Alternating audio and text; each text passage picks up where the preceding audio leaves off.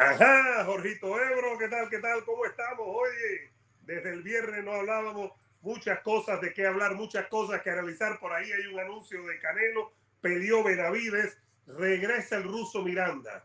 Ebro, regresan los análisis del ruso Miranda. No, no solo fue el viernes, que no sé cuál es la risa, te está riendo de mi hermano ruso Miranda. Eh, regresa, regresa, regresa el hijo pródigo. Eh, Oye, bueno, eh, qué bueno, Eduardo, qué bueno que, que nos vemos. ¿no? Pensamos que me fui molesto el viernes, pero bueno, estoy de vuelta. Y tenemos UFC, por supuesto, el tema de las tarjetas que lo podemos llevar al boxeo también, Jorge Ebro, sobre todo si comparamos estas dos tarjetas en las dos peleas principales del UFC, Las Vegas 55 y lo que vivimos con el Canelo. Vamos a tener aquí el anuncio del Canelo con quién va a pelear, señoras y señores, para que no se vayan a ningún lado. Y aquí estamos, Jorge Ebro, qué programón tenemos. Mira, está Rafael Sosa, que es mi hermano. Rafa Sosa, ¿qué tú le quieres decir a Rafa Sosa? Porque también está Milton, están así, está el está, el ese es mi brother, Arielito Báez, desde Miami, eh, invocador del LOL, Juan David, Alfonso Oropesa, mi brother Alain Mata. Oye, se van a morir los bichos y no vamos a hacer nada con Javi Mata. Eh, Holger, Mariduela, Gustavo, Mainzao, eh, Papitello, que dice que Mbappé es un mercenario. Tranquilo, ganamos la 14 el sábado y todo tranquilo. Miren a quién tengo aquí. A, a nada más y nada menos que a Benzema. A ver, Jorgito Ebro, ¿qué tenemos? Oye, primero, primero que nada y antes que después, eh, un abrazo afectuoso a Silvio Sosa. Sí, Silvio Sosa, que es el, el hombre que realmente hace deportes en la familia Sosa, porque desgraciadamente Rafael es un bulto, ¿no? Pero Eh, Silvio, sigue ¿cómo? practicando deporte, sigue siendo el campeón de la familia. Felicidades. Que Rafa es un paquete. Paquetón, un bulto. Oye, pero ese es el hermano nuestro. Bulto. Oye, ya está por ahí el tema de Canelo. 130 personas para empezar es una maravilla.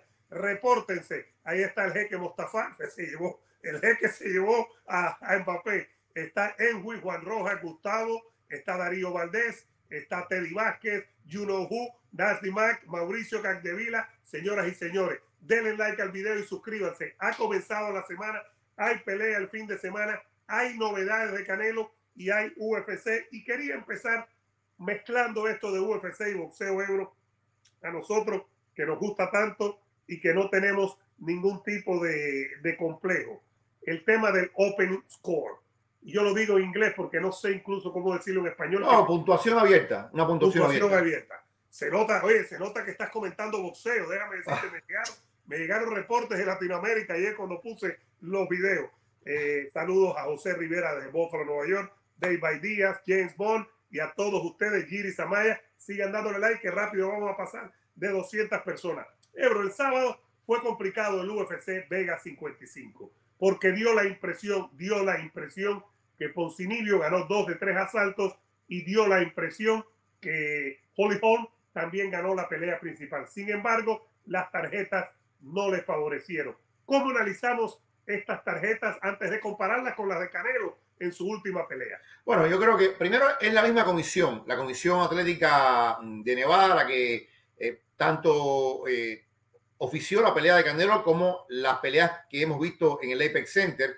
Hay que decir que la Comisión Atlética de Nevada es la más potente, la más activa, tiene los árbitros con más experiencia eh, y tiene árbitros de mucha experiencia en MMA. Fíjate que, eh, por ejemplo, tú conoces a Tony Wicks, que es un árbitro de boxeo muy reconocido. Sí, claro. Yo no sabía, ha hecho Tony Wicks. peleas. Tony Wicks está reconocido como uno de los mejores árbitros de MMA de los Es últimos cierto. tiempos. Eh, entonces, básicamente tuvimos un fin de semana bastante atípico, porque uno de los vicios del boxeo que parecía que no había permeado mucho el MMA era el tema de los veredictos controversiales.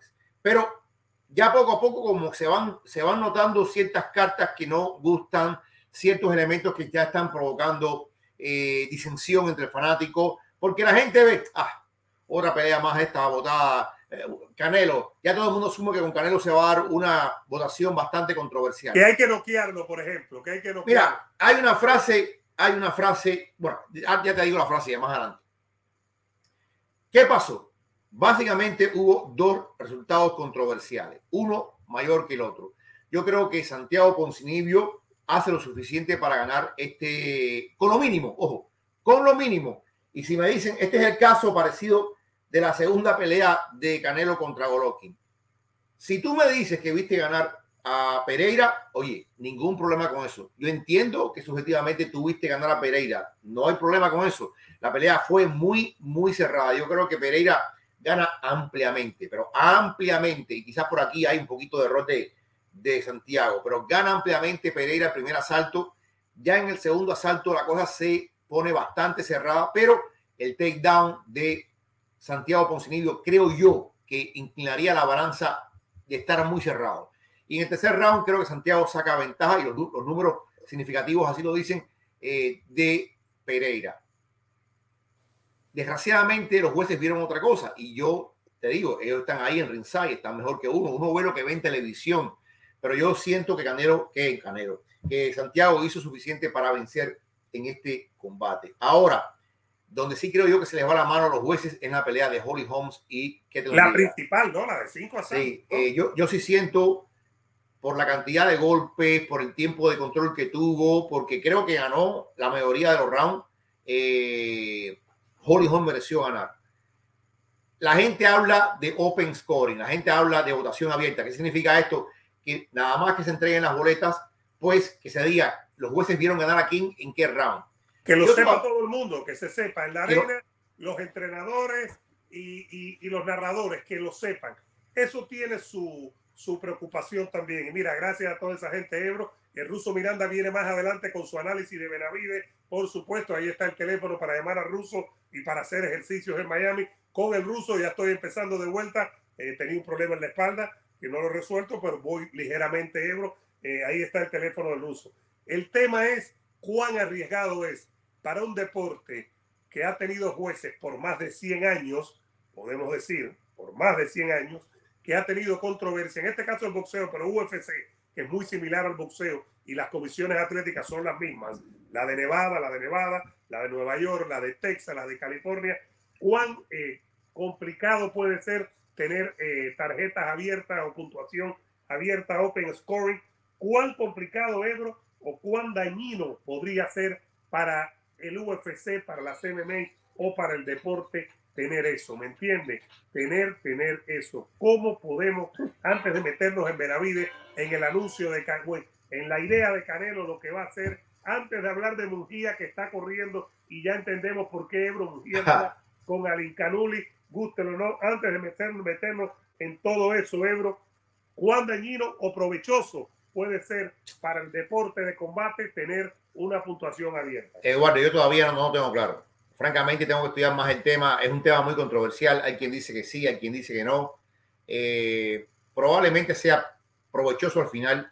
Yo te pongo un ejemplo. Yo recuerdo que cuando a mí me decían, cuando yo llegué a entender Grandes Ligas eh, y escribía mucho de Grandes Ligas, el debate era enorme. Tiene que haber bateador designado en ambas ligas, hay que mantener las cosas como están.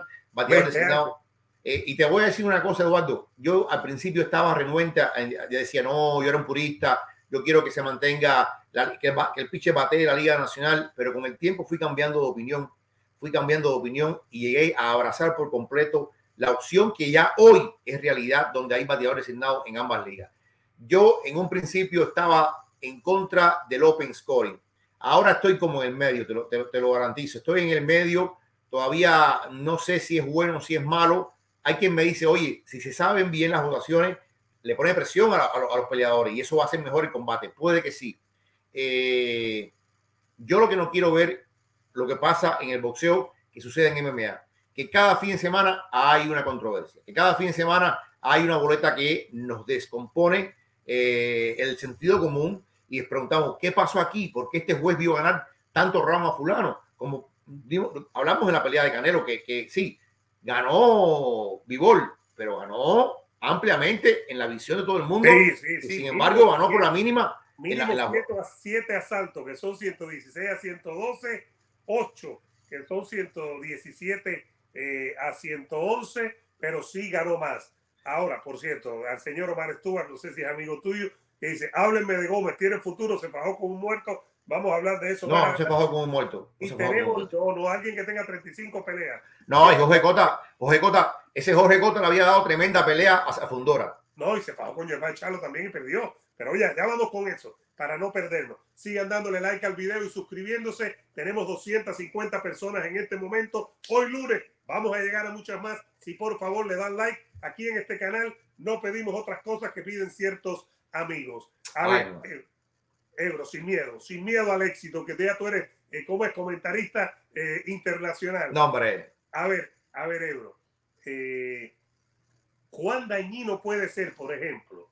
Suponte, y esto lo estamos hablando ahora con, con UFC, porque las dos peleas fueron controversiales, la de Poncinibio con Pereira y la de Holly Holm con Vieira. ¿Cuán dañino puede ser que supieran cómo estaban las tarjetas? Por ejemplo, porque si llegas al noveno asalto, llegas al décimo asalto en el boxeo, y no quiero salirme mucho de UFC para después meterlo en boxeo, pero si llegas al décimo asalto, Ebro, y Vivol dice, estoy abajo, le dicen, Vivol, estamos abajo, cambia la estrategia, vas a noquear a Canelo o vas a ganarle los cuatro asaltos. Es complicado, ¿no?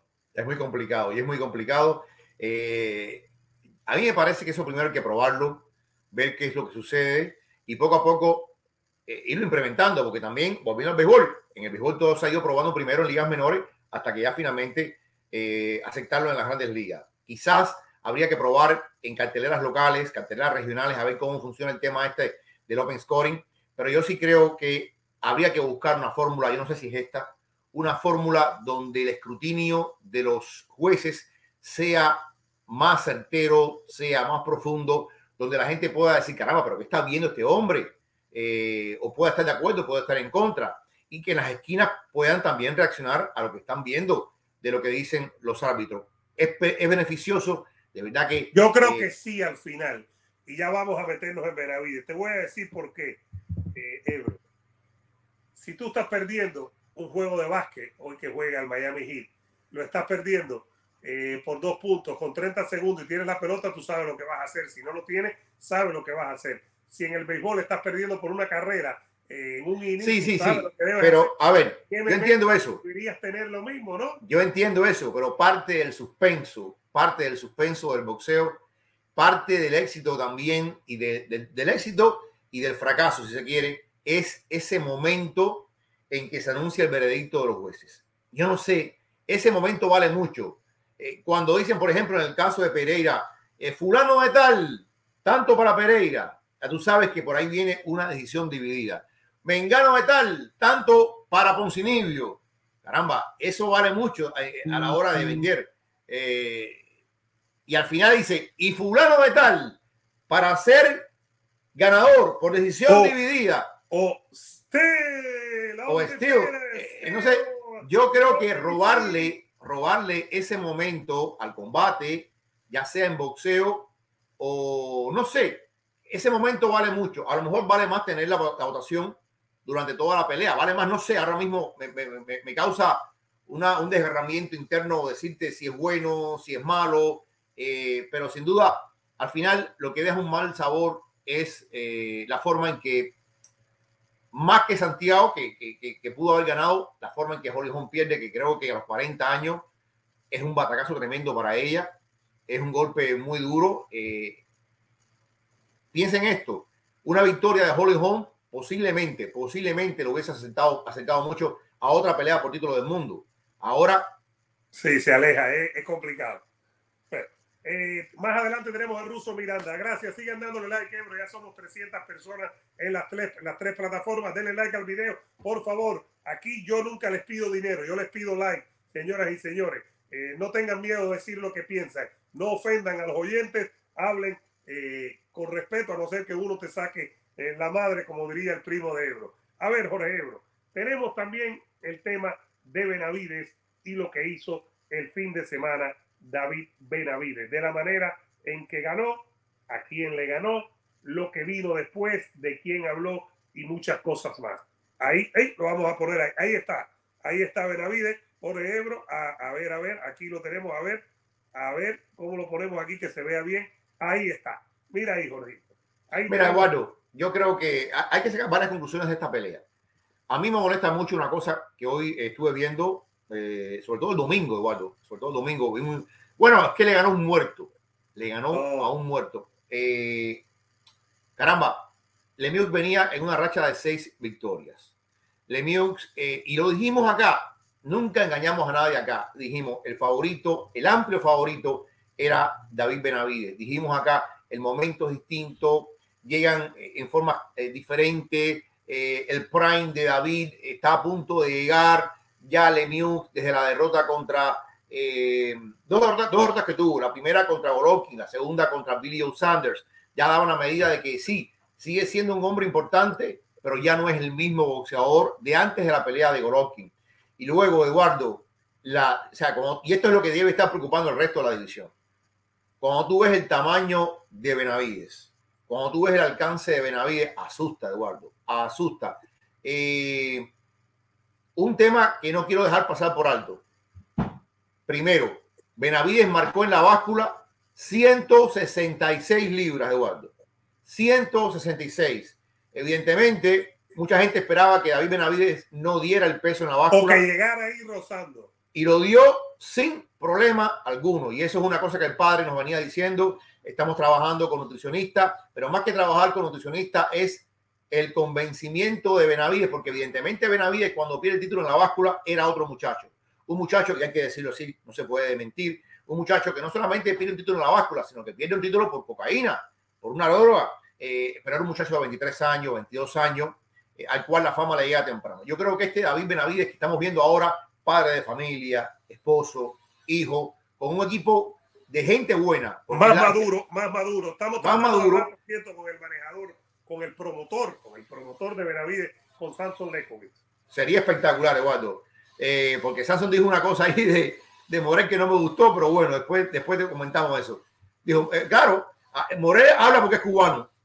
Eh, bueno, está bien, es promover, es promover, no te lo, tome, no te lo tomemos. No, no, no, pero bueno, eh, eh, me recordó mucho a Aaron, con, que por cierto, Aaron, yo después te voy a decir lo que dijo Aaron y al Incanuli. Aaron está enamorado al Incanuli. Claro, claro, de eso vamos a hablar cuando liguemos al Incanuli con Mujía y por qué Mujía. Pero volviendo al tema. Mujía es su gente. Pero regresando a este muchacho. Volviendo, volviendo al tema de, de, David, yo creo que David lució soberbio. Lució soberbio sobre un rival inferior, sin duda alguna pero un rival que a cualquier otro le saca las castañas al fuego. Yo creo que Lemieux tiene un poder tremendo y Lemieux le dio con todo a Benavides. Dos cosas que me gustaron mucho de Benavides. Primero, la defensa que tuvo. Se defendió muy bien, eh, se cerró estilo Vivol. Eh, por cierto, me recordó mucho a Vivol, te lo digo, me recordó mucho. Sigue el boxeo de Vivol Ebro, ¿no? Sigue el boxeo, pero eh, utilizó más el jab que antes no lo utilizaba Creo que en eso hay Cortó muy rápido las manos. Debió acabarse la pelea en el primer asalto. Lo dijo el, el referee, se lo dijo a Jim Gray, que Jim Gray lo comentó después de la pelea. El referee le dijo, si no suena la campana, yo termino la pelea. Incluso a mí me dio la impresión que él se mete antes de que suene la campana, fíjate, pero como sonó la campana lo dejó, lo dejó ir. Yo creo que a veces somos, eh, y mira lo que hizo Dale, de eso vamos a hablar muy parado. Yo creo que a veces somos injustos porque si gana bien, entonces un muerto es rival si no gana bien, entonces no ha peleado con nadie. ¿Me entiendes? Esa es la gran disyuntiva.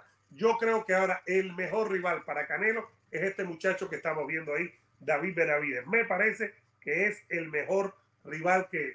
Que por cierto, también Samson Lewis dijo al final en la conferencia de prensa que olvídense de eso, que eso no va a pasar, porque Canelo jamás, dice él, jamás va a enfrentar a David Benavides porque le tiene miedo, claro. Samson eso, es una, eso es una estrategia para vender la pelea. Para vender la pelea. y yo creo, Eduardo, que este muchacho eh, es, de verdad. Benavides es de verdad. Pelea parado, sí. Eh, a veces yo creo que cogió mucho golpe, sí. Eh, no es Vivol, sí, pero tiene 25, acaba de cumplir 25 años. Vivol tampoco pega como él. ¿Quién pega como él en 168? Nadie. ¿no? sí, yo creo que sí, pero, pero yo creo que aquí hay un poder más natural. Fíjate, yo creo que el poder de Canelo es un poder más trabajado. Este es un poder más natural, más más de ADN, te lo diría yo, eh, y menos de gimnasio, porque eh, él, todo el que le ponen delante lo destruye. Ojo con esto, ojo con esto. Yo sigo diciendo que Canelo sería favorito contra Benavides. pero yo lo que digo es que Benavides todavía no ha alcanzado su mejor momento. Y esto, esto es lo que realmente pone a pensar de Benavides. Benavides va subiendo y subiendo y subiendo y yo lo veo mejorando. Yo lo veo mejorando. Había una duda Okay, había peleado contra Kieron Davis, había peleado contra Ronald Ellis, había peleado contra gente que uno no desconocía. Esta era una buena prueba y la pasó con sobresaliente. La pasó con flying colors, como se dice. Entonces, yo siento que es lo que estaba buscando. Al final, ellos saben que tienen que ganar y ganar. Ahora es campeón interino. Dice Drakovic que viene una pelea grande para él en noviembre, una pelea grande y da tres nombres.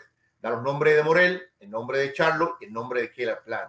En cualquier caso, yo creo que las tres son, serían, varias peleas para ver a Benavides. Te voy a decir lo que yo pienso. Yo pienso que Morel no tiene que estar ahí ahora por una razón. Si no es por un título regular, ni es eliminatoria, con la seguridad de que van a pelear con Canelo después, creo que no tiene sentido ni para Morel, Morel ni para Benavides. Morel creo que puede esperar. Creo que Caleb Plan tiene mucho sentido y creo que Charlo, si es manteniendo el título interino, evidentemente creo que Charlo tendría también muchísimo sentido para Benavides.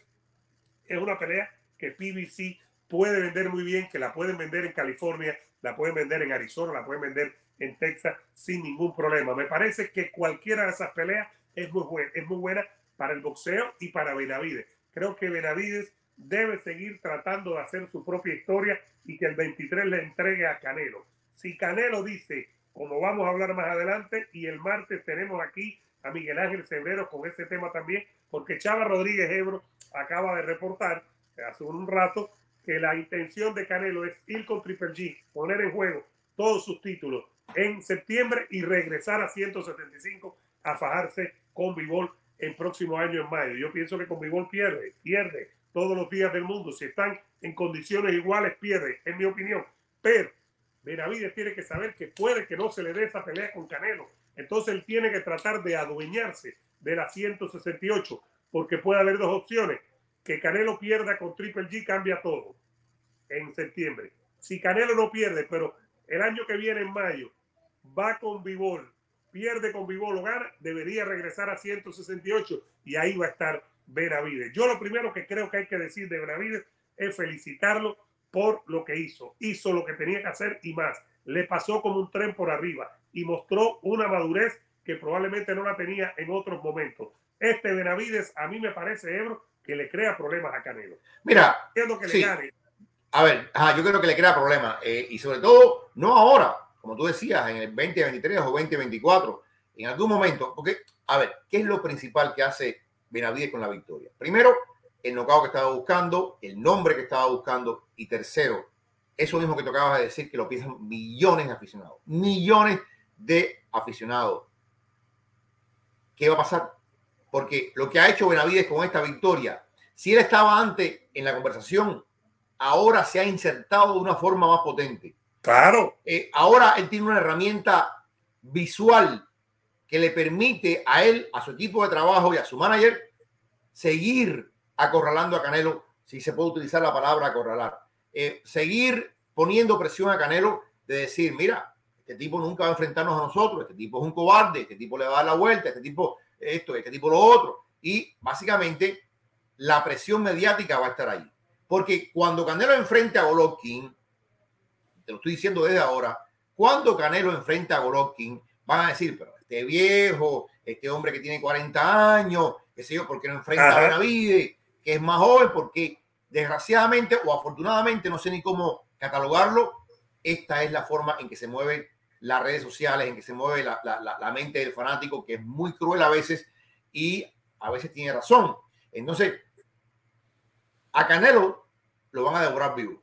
O sea, lo van a devorar vivo. El, otro día estaba Eddie Hearn feliz y ya no di cuenta por qué estaba feliz, porque evidentemente ya le han dado órdenes de que esto es lo que puede venir o que esto es lo que va a venir.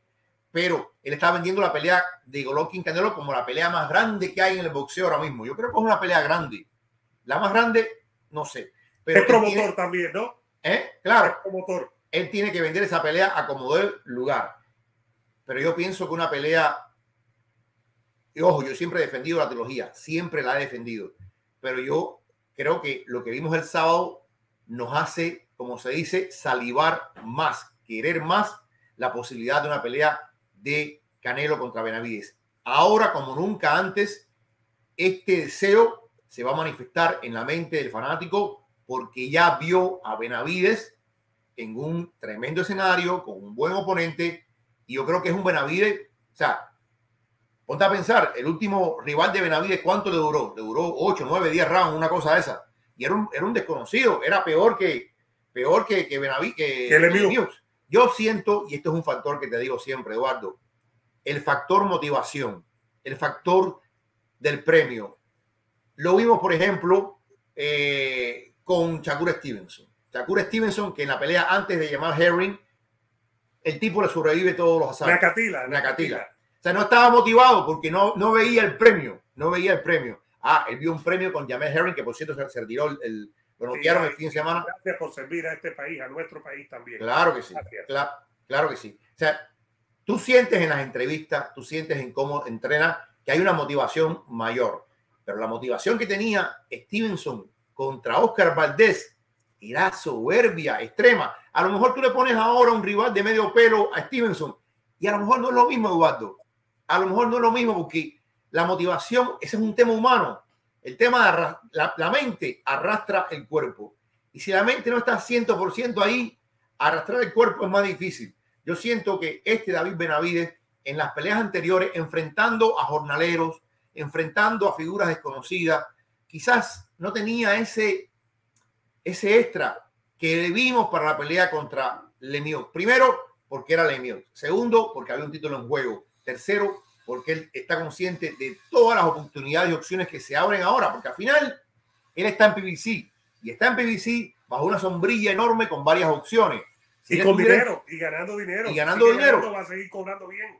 Entonces, yo creo que una cosa que tiene David Benavides que antes no veía es que hay un camino. Antes había un camino de vencer a Journeyman, a Journeyman, a Journeyman. Y voy avanzando, pero avanzando a dónde? Finalmente ahora hay un camino de avanzar algo.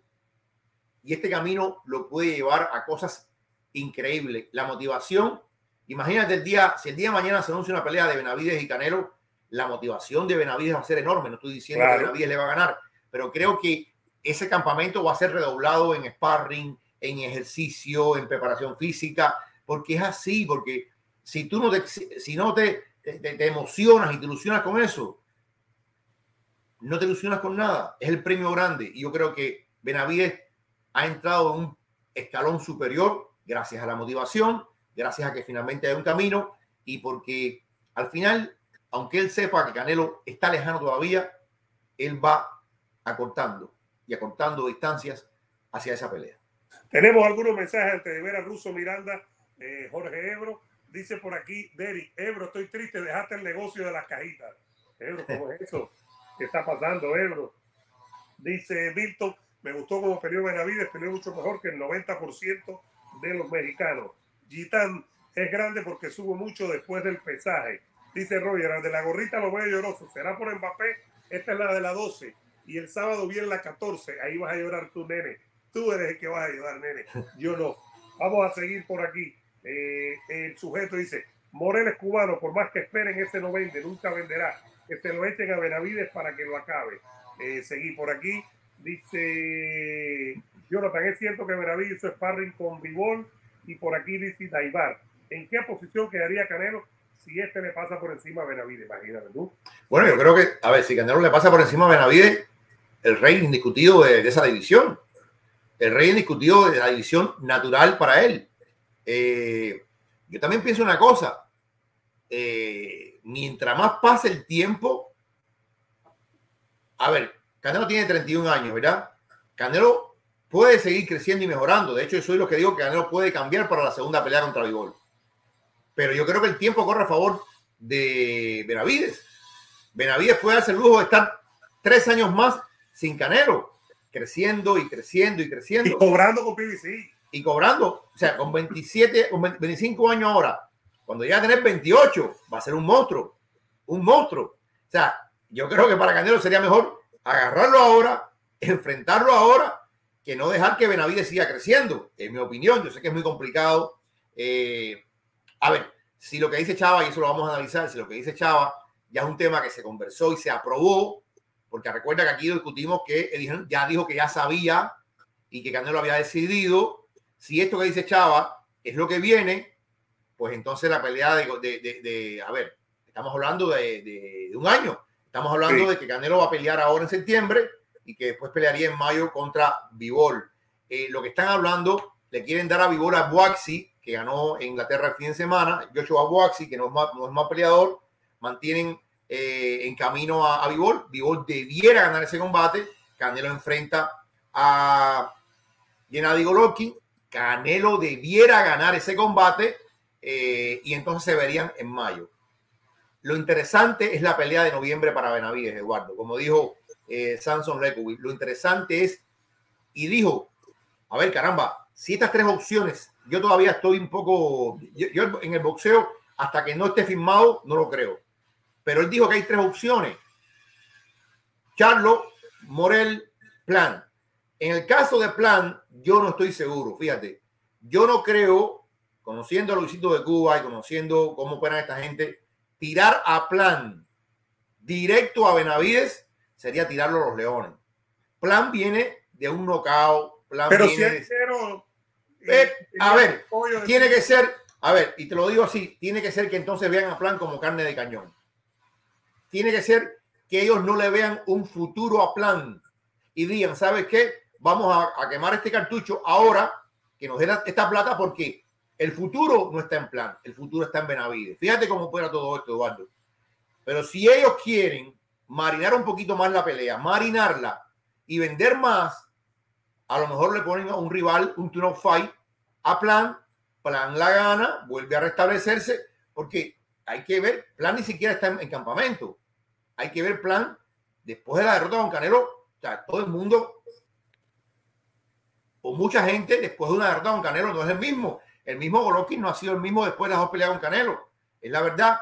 Eh, los ingleses ni te cuento. Entonces hay que ver Kelly Plan mentalmente, físicamente, cómo se encuentra para enfrentar a alguien que pega tan o más duro que Canelo, que es mayor en, estatura, mayor en alcance y que es muy fuerte y ha demostrado que puede recibir un golpe. Kelly Plan, vuelvo y repito, Kelly Plan no tiene pegada o tiene una pegada media para, para no ser tan absoluto. Kelly Plan lo que tiene son buenos movimientos de mano, tiene buenos movimientos de pie, eso no se lo, no se lo, no se lo tendría que Kelly Plan tener un cardio enorme, moverse constantemente. para evitar las embestidas de Benavides.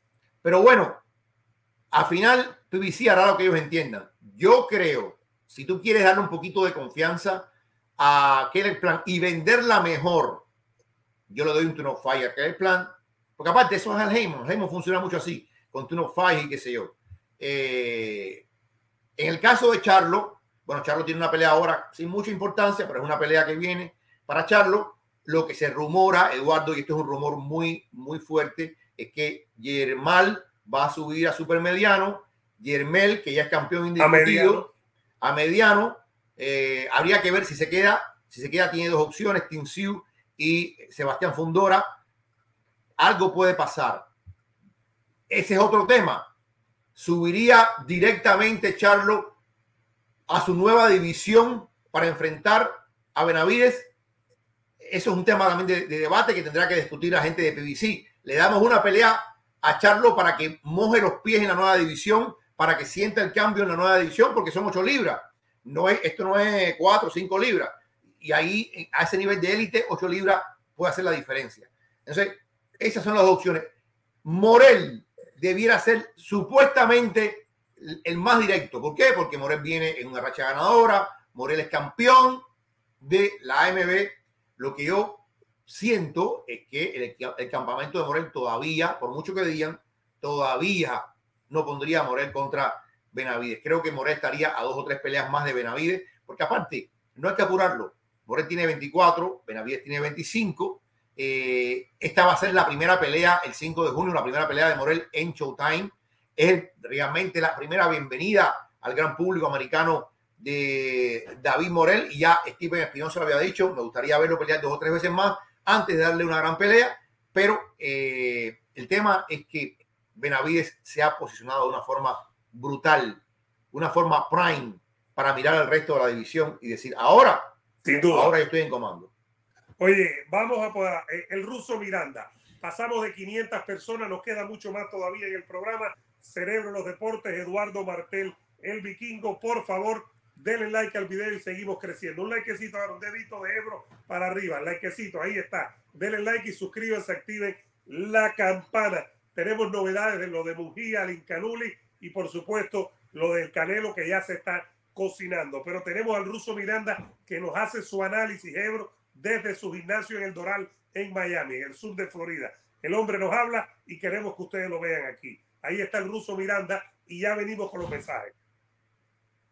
Donde hubieron dos boxeadores de dos niveles diferentes, dos boxeadores luciendo completamente diferentes, dos boxeadores con su carrera yendo a lados separados completamente opuestos. Vamos a empezar por David Lemieux. Lo mejor del canadiense lo llevó el viento como la película. No queda nada. No tenía que hacer nada David Lemieux contra el bandera roja Benavides. Benavides, con todo su boxeo que siempre ha estado bien, que nunca se ha visto mal, que es posiblemente uno de los reyes a conquistar todo el trono de la división 168 libras, él siendo un 175 también, pero eh, no vi una representación que le pudiera dar problema a Benavides. No porque Benavides está mal, no me entiendan mal, porque desde el fue a cobrar un cheque. Nada más yo como entrenador físico, como él lució, yo a los, a los 52 años luzco mejor que David, que David Lemieux el día de la pelea, que fue el sábado pasado.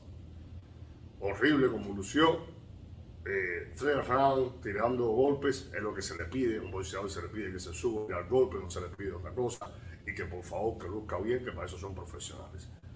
De David Lemieux que peleó contra Golovkin ahora ha sido abismal, cuando ves el, el, el, gran salto bajo que ha dado ¿no? en su carrera, no solamente bolsísticamente, sino físicamente, un tipo que siempre llegaba bien a las peleas, lo vi horrible. A Benavides nada que reprocharle, está para pelear con cualquiera, gran peleador, muy rápido, tiene gran estatura, peso para la división, sabe sacar las manos, se sabe mover y mete mucha presión. Ahora, que la pelea con el Canelo puede ser diferente, representa un poco de, ¿cómo decimos? Eh, wow, estar training el trono de, de Canelo. sí, es un gran retador, pero sigue siendo un retador para Canelo. Canelo es el rey de las 168 libras, quiera o no quiera. No se pueden llevar por lo que pasó con Bigol y 175 libras, nada que ver. Eh, ¿Qué es lo que hay en el plato? Bueno, está también el cubano David Morel, que le puede dar gran pelea a Benavides porque tiene estatura igual que él. Saca las manos rápido igual que él y es muy poderoso Morel con las dos manos. Y está loco, hablé con Morel, está loco por entrar ya en acción contra Banderas Rojas. Que los contratos sigan llegando. Benavides, espectacular, no se le podía poder pedir más por lo que hizo contra un David Lemieux acabado, desgastados, completamente sin física y boxeo. Porque tú tienes golpe no significa que eres boxeador. Yo pienso que ya el señor ya lo mejor se le pasó ya. No se puede subir en un ring como se lo subió David Lemieux. Es una falta de respeto. Y Benavides siempre se ha subido bien, siempre ha lucido bien. Y en las 168 libras hoy por hoy está que arde. Muchas peleas que se pueden completar. Eh, sin quitarle nada a Bandera, hizo su trabajo. Como tú te subas, es problema del contrincante, no es problema tuyo. Pero por esta pelea no podemos sacar conclusiones que va a ser la misma pelea contra el Canelo Álvarez o contra David Morel. Entonces, ahí queda la duda, ¿no? Que yo pienso que Benavides puede ganarle al Canelo Álvarez mm, diferente. Una cosa es hablar del diablo y otra vez la venir. No se guíen por la pelea de 175 libras del Canelo Álvarez. Fíjense que el Canelo Álvarez a 168 libras, hoy por hoy, es el mejor peleador que hay. Eh, las divisiones se hicieron para algo. Sigo diciendo, Benavides es un 175, peleando en 168. La física que tiene es muy buena, la estamina que tiene es buena, el tamaño, la altura, espectacular. Pero contra la pelea contra David Lemieux no se puede medir esa pelea, porque solamente fue un sparring para el Banderas Rojas. Desde aquí de Miami, el Ruso Miranda se les quiere. Bueno, se les quiere, Ebro, dice Ruso Miranda, como es el Rusibiri. Eh, análisis interesante. Seguimos aquí con todos ustedes. Que le den like al video, por favor. Que se suscriban. Si te parece, Ebro, leemos unos mensajitos antes de meternos en Mujía, Lincanuli y todo lo que estuvimos viviendo. Déjame arreglar aquí esto para que se vea aquí. Uy, Estaba perdiendo ya Benzema y Benzema tiene que salir que el sábado tiene acción. Vamos con la gente a ver los comentarios, muchísimos comentarios desde Panamá. Dice Cefa que ese título interino legalmente no tiene razón de ser. Dice por aquí eh, Ernesto Martel, el problema es que el estilo de Benavides le viene perfecto a Canelo, se le mete adentro y lo mata. Dice Marvin Benavides, si tiene oxígeno, ya vamos a leer a todos ustedes, dice, Benavides si tiene oxígeno sería espantoso para cualquiera por su gran pegada. Eh, Juan Rojas, Vikingo, ya te respondió Amador, no, no hace falta, ya. Ese es un tema que lo que teníamos que hacer ya lo hicimos. Eh, a ver, dice Gitán, Vikingo, ¿dónde se encuentra Gamboa en Cuba? Mi tío va en tres meses, le encantó el país y quiere hacerse una foto en la estación de policía. Vayan a la estación de policía y debe estar con los represores, con los guayabitos, los caquitos, ahí debe estar en la estación de policía, seguro tirándote fotos con los represores. Vamos por aquí, dice el sujeto. Ebro es un buen comentario, es bueno comentando, solo tengo mis dudas como conocedor de boxeo. Yo también. Yo en las dos cosas tengo dudas. Y es bueno comentando y conocimientos de boxeo. Eh, dice el jeque, ¿quién es la mujer de Ebro? ¿El quincaya o el que pide dinerito? ¿Pero qué es esto, Ebro? ¿Qué es esto? Dice Julio, Vikingo, qué bueno que tú pides likes y no dinero. Ebro. ¿Tú conoces de alguien que pide dinero, Ebro? No, no, no. Eh, dice Rogelio, el sábado le parten la cabeza Real Madrid o al revés y vendrás a mí aquí con lágrimas en los ojos y yo celebrando. A ver, dice Oscar, Benavides es Berlanga mexicano. Yo no creo, Ebro. No tiene nada que ver, ¿no? Antes no, no. no, no, no, no, y Mungía. No, no, no. Óyeme, eh, bueno, hablando de, esto, mm, a ver, vos Daron es un señor de 90 años, 90 años, pero es un hombre que ha visto mucho boxeo, es un hombre que ha hecho las mayores eh, peleas de los últimos tiempos, es un hombre que sin duda ha tenido quién es quién en el boxeo. Bob cuando ve el nocao de Arincanuli sobre Dignum, este mm, alemán, pues eh, proclama que Yanivet Alincanuli va a ser la próxima bestia negra en el peso mediano. Ojo con esto, peso mediano. La próxima bestia negra, el hombre que todo el mundo va a evitar, el boogeyman futuro de esta división y que dentro de tres o cuatro peleas más, él va a empezar un trabajo de limpiar y de convertirse en campeón absoluto. Alguien de Top Rank me decía, oye, esta gente están viendo al Incanuli como el relevo de Golovkin. Ojo con esto, Eduardo. Es un casajo también, Eduardo. ¿eh? Un casajo. Eh, ellos están viendo al Incanuli con el poder de, de Golovkin, con el boxeo de Golovkin que lo tiene y que puede incluso hasta tener el carisma de Golovkin. Es un muchacho que está aprendiendo inglés, es un muchacho que va a pasar grandes temporadas aquí en los Estados Unidos y es un muchacho que, por supuesto, le han puesto a un hombre delimitado, eh, calado en el boxeo, para ver qué es lo que trae. Y yo creo que la presentación, que lo, Eduardo, la presentación de Alin Canuli, e, eso que tú llamas aprovechar la oportunidad, yo creo que la aprovechó al máximo. Yo no sé si Alin Canuli, yo no sé si Alin Canuli va a ser el boogeyman de esta división. Yo no sé si Alin Canuli va a ser la, la segunda avenida de Gennady Golovkin. Eso todavía me queda por ver y hay que, para hacer y estar en los zapatos de Gennady Golovkin, eh, son palabras mayores. Pero para esta estadía de su carrera, para esta prueba que le pusieron, oye, sobresaliente, impresionante. Claro que sí. ¿eh? No, que claro que sí. Y antes de seguir, perdón, Ebro, porque hay que decirlo en vivo. Gracias a Félix Hernández por la donación, por el apoyo.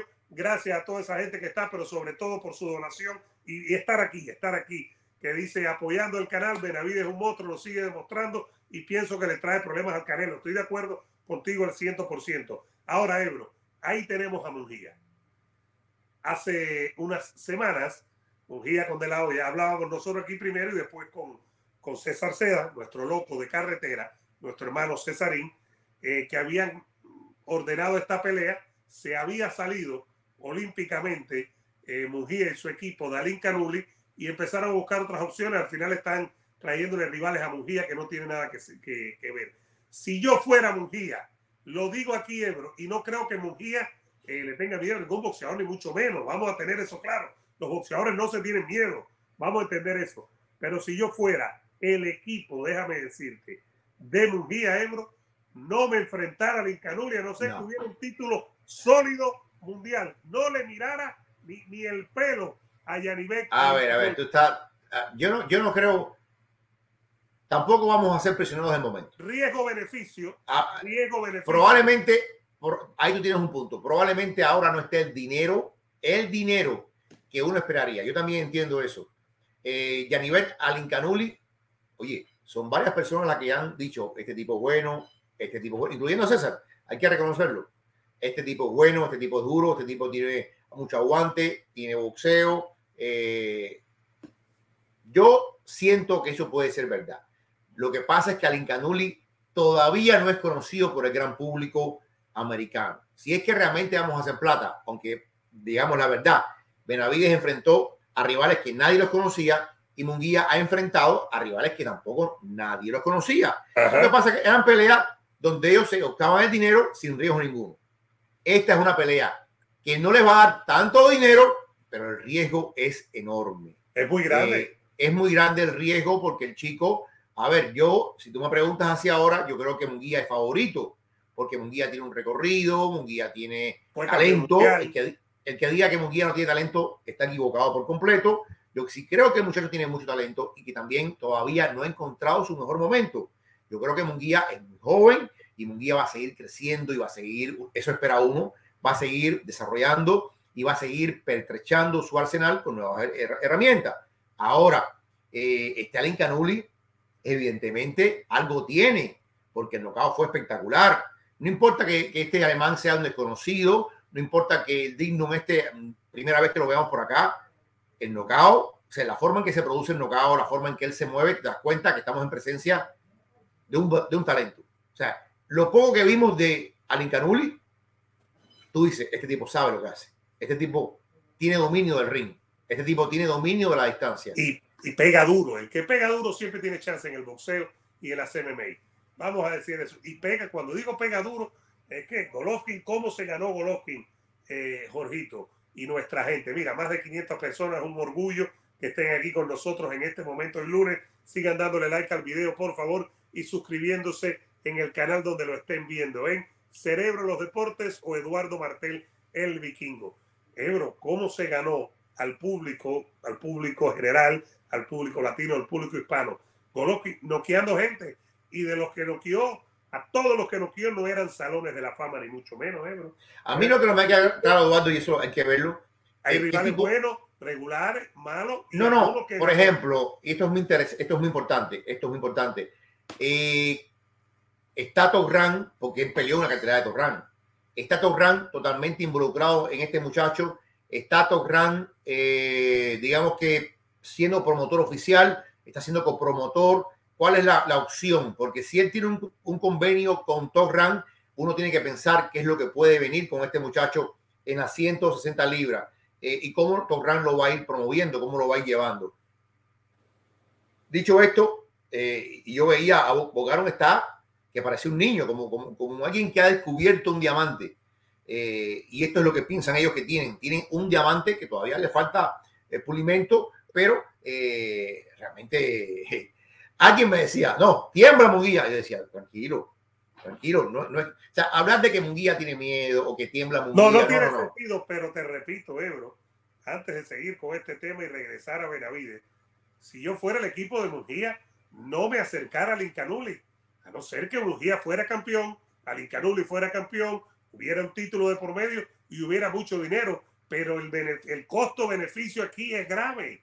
No, No, pero aparte de eso, aparte de eso, mira, y, y- por eso te decía, si Alin Canuli está vinculado promocionalmente con Top Rank y por supuesto Munguía está atado, atado a Dazón. No sé, men, e- esas son las cosas que, que decepcionan a veces. Yo no veo esa pelea pasando, no la veo pasando porque si no se dio la pelea con Charlo, con todas las opciones que le dieron para pelear por título del mundo, si no se dio la pelea con Alin Canuli en principio, que fue la que ordenó la OMB, en principio era la que tenía que suceder. si no salieron a buscar a Dereviachenko y después no salieron a buscar a Adames cuando le ganó a Dereviachenko, son muchas, eh, son varias, digamos. A ver. Eh, el, el rival de Munguía, vuelvo y repito, el, el rival de Munguía este no es un muerto, yo lo he visto pelear, no es un muerto, pero no es el rival que uno está esperando. Hablando, hablando de rivales conocidos, el Jimmy Kelly no es malo, pero aquí no lo conoce nadie. No lo conoce nadie. Ahora, cuando ellos aceptan a Jimmy Kelly es porque han calculado un riesgo. Han calculado un riesgo que quizás sea menor que el riesgo, quizás, quizás Oscar de la Hoya y su gente sabía que esto es lo que iba a pasar con Alin Canuli. Y dijeron, ¿sabes qué? Con el tema este de Dazón y qué sé yo, y ahora tenemos tres años que hemos firmado con Dazón, porque ahora renovar tres años con Dazón significa que todos los boxeadores de, de, y que hay que darle peleas a Dazón. Hay, que, darle peleas a Dazón. Claro, si ellos se ponen a decir, si voy a pelear con alguien que no conozca el público, yo no voy a pelear con Alin Canuli, que hay un chance de perder, voy a pelear con otro, ¿me entiendes? Esa es una realidad. Si además me voy a meter en problemas porque Alin Canuli es de Top Rank está con ESPN, ¿para qué voy a meterme en ese lío si no hay título de por medio? Esas son las cosas que uno se encuentra en el boxeo que definitivamente le pasan factura. Ahora sí veo, fíjate, sí veo más probable porque sí han colaborado en el pasado. Y sí han colaborado, un ejemplo de ello es la pelea de Fury contra Wilder. Sí veo más probable desde el punto de vista promocional que ocurra, no estoy de acuerdo, no, no, no lo creo, pero bueno, promocional que Torran coopere con eh, PBC y pueden hacer, si quieren hacer la pelea de Charlo contra Lincanuli en 160. Porque yo creo que ellos han limado muchas asperezas. La gente, yo he visto a la gente trabajando de Torran con, con, con PBC. Creo que han encontrado un punto medio ahí que de cuando en cuando funciona. No es que salen corriendo a trabajar en conjunto, pero pues, bueno, lo hicieron con Wilder, con, con Fury. Claro, claro. En, tres ocasiones. Eh, y hay otra importante, hay otra que se me olvida también que fue importante que ellos colaboraron, pero bueno. Eh, el tema es que no, no, le yo no entregaron a Porter, le entregaron a Porter para que exactamente, exactamente. Ahí colaboraron, ahí simplemente le pagaron, eh, Torban le pagó su parte a, a, PBC y Crawford fue a hacer y, y, y, Porter fue a hacer la pelea. Yo, yo ese tipo de colaboración no lo veo pasando con Dazón, porque a ver, si ya rechazaron una vez a Charlo con todos los periquitos, pagando todo PBC y dijeron que no, ahora se lo van a decir así con, a, esta gente de Torran, yo no creo, francamente. Entonces yo creo que Munguía, que también está muy joven, va a seguir, va a seguir peleando este tipo de rivales. Ojalá, ojalá. Y te das cuenta, te das cuenta que los organismos funcionan cuando funcionan y no funcionan cuando no funcionan. Este es el caso de la pelea de Pitbull Cruz y eh, Ryan García. Ordenada, ordenada. Bueno, si una cosa es una orden, la orden se cumple por el consejo. Y sin embargo, tanto el equipo de, de Ryan García como el equipo de, de Pitbull se lo pasaron por tú sabes dónde. Y ya. La, ordenanza. Y el consejo quitó la orden. ¿Qué te puedo decir? Pero sin duda, Eduardo, para, para que la gente, yo creo que lo, lo, importante de esto es que yo no voy a decir que ha nacido una estrella, pero hay alguien que comienza a llamar la atención. Y ese alguien que comienza a llamar la atención se llama Yanivet Alincanuli. Era una figura lejana, era una figura que no habíamos visto. Ahora ya hemos visto algo, no el todo, pero hemos visto algo de a nivel Alincanoli, porque eh, no vamos a decir que tuvo una eh, victoria enorme contra un rival importante, no. Vamos a poner las cosas en perspectiva. Eh, tuvo una victoria importante para el momento que le exigía, que era la presentación en sociedad dentro de la gran prensa y dentro del panorama de los Estados Unidos, que es el mercado más principal de boxeo. Lo hizo bien, ahora esperar qué es lo que puede hacer Torran para seguir desarrollando a este muchacho. Totalmente, hay muchos mensajes, señoras y señores, vamos a seguir con ustedes, nos encanta que estemos hablando, nos encanta aquí compartir con ustedes, pero hay un tema que está caliente y es el tema de Benavides, lo que dijo su primero el hermano, habló del papá, también estaban los dos, José Benavides, y están hablando, Jorrito Ebro, fíjate, este es un tema muy interesante. Por un lado, dejan lo de, lo de Canelo, eh, por un lado. Por otro, se habla de Plant, de Charlo, para Benavides, eh, de Morel incluso. Y por otro, dice, no, eh, Canel no va a pelear con nosotros, o Charlo no se va a atrever, o tiene miedo, etcétera. Benavides ahora mismo, por lo que ha hecho recientemente, por el nocao este que le dio a, a Lemieux, yo creo que a Benavides se le ha abierto un abanico de posibilidades en PBC que puede aprovechar perfectamente sin Canelo, ¿no? Sí, yo creo que, eh, a ver, ellos, ellos, tienen una estrategia muy buena. La estrategia muy buena es no pensar en Canelo. De ahora en adelante, yo siento que es una cosa que es a propósito, obviar a Canelo. no hablar de Canelo. Cuando Samson Lekowitz dice en la conferencia de prensa, señores, vamos a ser realistas, no me hablen, no me hablen de, de lo que no existe, no me hablen de lo que no va a pasar, no me hablen de lo que es ahora mismo una quimera, porque es verdad, y tiene razón Lekowitz, hablar de Canelo Benavides es una quimera, pero vuelvo y repito, eh, no es una quimera hablar de Charlo, porque aparte, si Charlo se la dan y no la acepta, la gente lo va a, poner en la picota. Si se lo dan a Morel y no acepta, en la picota. Si se lo dan a Caleb Plan y no acepta, bueno, el escarnio público va a estar ahí. Eh, yo creo que, hay muchas opciones para, para Benavides y de pronto Benavides se ha convertido en una figura que, que la gente va a mirar de una forma diferente, Eduardo, de una dimensión distinta, eh, porque esta, o sea, una victoria a este nivel y contra alguien como Lemieux lo cambia todo. Lo cambia todo y sobre todo eh, los boxeadores de PBC, olvidémonos de Canelo, de Canelo.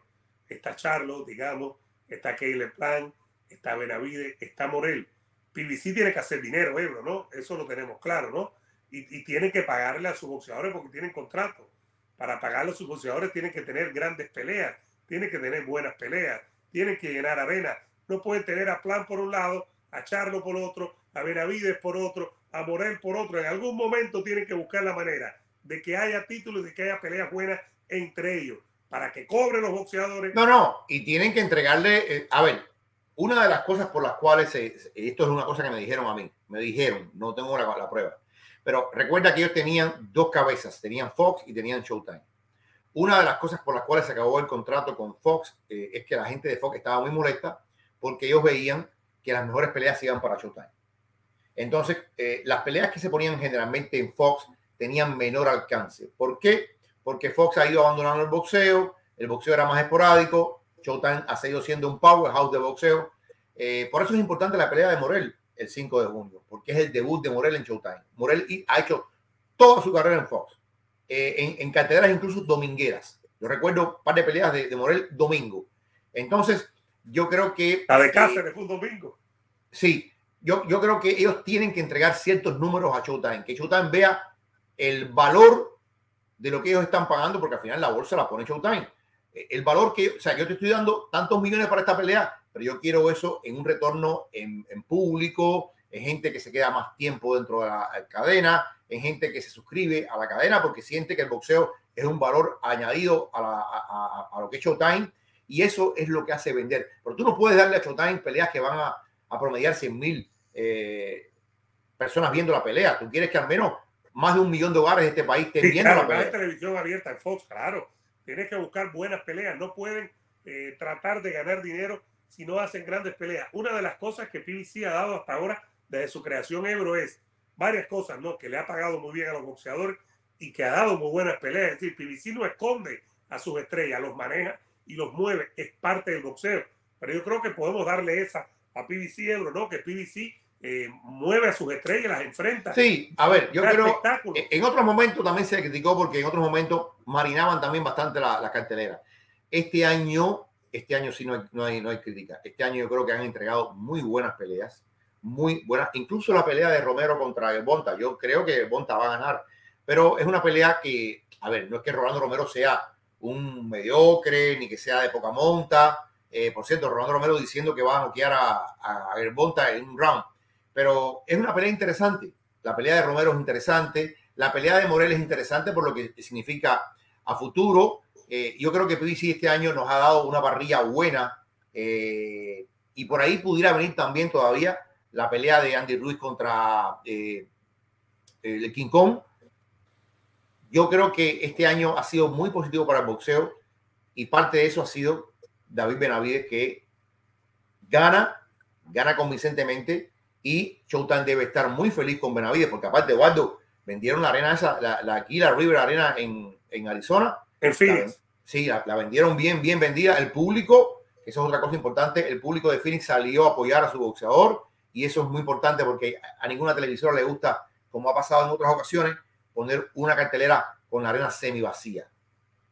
Que por cierto, están diciendo que para cartelera de Canelo tuvieron que regalar tickets con, en grandes cantidades tenemos cierta confirmación de los números de Canelo, lo vamos a analizar el martes con Miguel Ángel Cebrero, con un poco más de, de base de datos. tenemos también cierta confirmación de lo que va a hacer, de lo que quiere hacer Canelo, y es lo que va a hacer, lo que quiere hacer Canelo en el boxeo por lo general se da, que es su pelea primero y su pelea después, la de septiembre y la de mayo, lo vamos a analizar en martes con un gran amigo periodista mexicano de mucho tiempo en el boxeo, que es nada más y nada menos que Miguel Ángel Cebrero. Esa es la, la verdad, tenemos que hablarlo de eso, pero queremos también que vean al ruso Miranda, porque el ruso Miranda nos deja un análisis. Antes de eso, queremos leer algunos mensajes, Ebro. Dice Juan Carlos eh, Rodríguez por aquí. Hay, uy, perdón, no, es por aquí ahora. Ahora lo pongo. Dice, hay tipo de gente que no les agrada los triunfadores, qué feo. Dice Emi Bless, dejo mi like y me voy a trabajar. Tu voz relaja, Ebro. No parece gritería y comentarios acertados. Eh, dice por aquí, reveles, reveles. Creo que Chano peleará primero con Munguía que con Benavides. No creo. No creo, no, revele, no. Ya, ya una vez Munguía rechazó eso, ya. Exacto. Dice Manuel Díaz, Vidal Díaz, Canelo versus Vivol, Canelo versus Benavides en el 2023.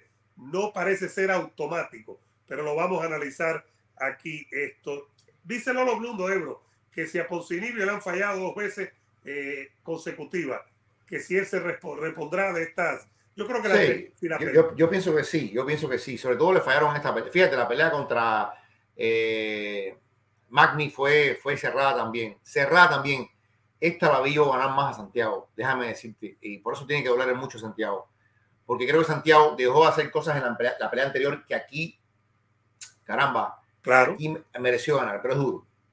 Dice Juan, a Mujía lo está llevando por la borda. Yo creo que pierde con los leones de la élite. Eh, dice Ivancito desde Argentina. Un abrazo a la gente allá de Argentina. Dice: Deje de soñar. Charlo y Canelo nunca van a pelear con Benavides. Dice Guillermo: Canelo ya confirmó a Triple para septiembre. Chava Ramírez, Chava Ramírez, Chava Rodríguez eh, ha reportado que esa es la idea, pero no ha salido el anuncio. Todavía estamos en eso pendiente y por eso vamos a tener el programa aquí sobre eso. Dice Jefferson, antes de ver al ruso, dice, Canelo le tiene miedo a Benavides, no se quiere enfrentar a Bandera Roja. Yo no creo, Ebro, ¿no? No, aquí no hay miedo, señores. Aquí lo que hay que hacer es el negocio y que, funcione eh, y calcular muchas, muchas variables. Ya Canelo se montó en un camino y se montó. Si lo dice Chava, hay que creerle. Se montó en el camino de, de, continuar con Dazón, de continuar por esa avenida de Golovkin y la revancha con Vivol. Yo creo que, a ver, esto no es para criticar a Canelo. O sea, Canelo está volviendo a tomar el riesgo grande. Canelo, sí, esperamos que le va a ganar a Golovkin, pero el, el, tema de la derrota condiciona en parte a Canelo contra Golovkin. Yo creo que Canelo va a ganar, va a ganar bien. Pero si Canelo hubiese vencido a Vivol, Canelo va con una mente eh, relajada, distendida, pero yo creo que la derrota condiciona en parte a Canelo para Gennady Golovkin. Tal vez lo hace mejor, tal vez lo hace peor. Hay que ver cómo él se levanta de esta derrota. Eh, no todo el mundo se levanta igual, pero después si él le gana a Golovkin, Eduardo está tomando eh, un camino, nuevamente, el camino más complicado. El camino más complicado que dijimos aquí desde el principio. Y él lo dijo en el torneo de golf que está participando de eso vamos a hablar, por cierto, No lo hemos invitado nunca y creo que deberíamos hacerlo. A Renato Bermúdez. Tiene sus cosas, tiene sus cosas, Renato, pero es un gran amigo de la familia. Deberíamos invitarlo un día de esto. ¿Cómo que no? Claro que sí. Con tantas cosas. Bueno, ¿qué dice el ruso Miranda? Señoras y señores, denle like al video y suscríbanse, pero empiecen con un likecito, por favor. Denle like al video y suscríbanse. ¿Qué dice el ruso Miranda? Se lo vamos a, a mostrar aquí para que, para que ustedes analicen y nos digan qué es lo que piensen. Miren esto aquí. aquí, señores Benavides Lemieux, una pelea espectacular donde hubieron dos boxeadores de dos niveles diferentes, dos boxeadores luciendo completamente diferentes, boxeadores con su carrera yendo a lados separados completamente opuestos. Vamos a empezar por David Lemieux.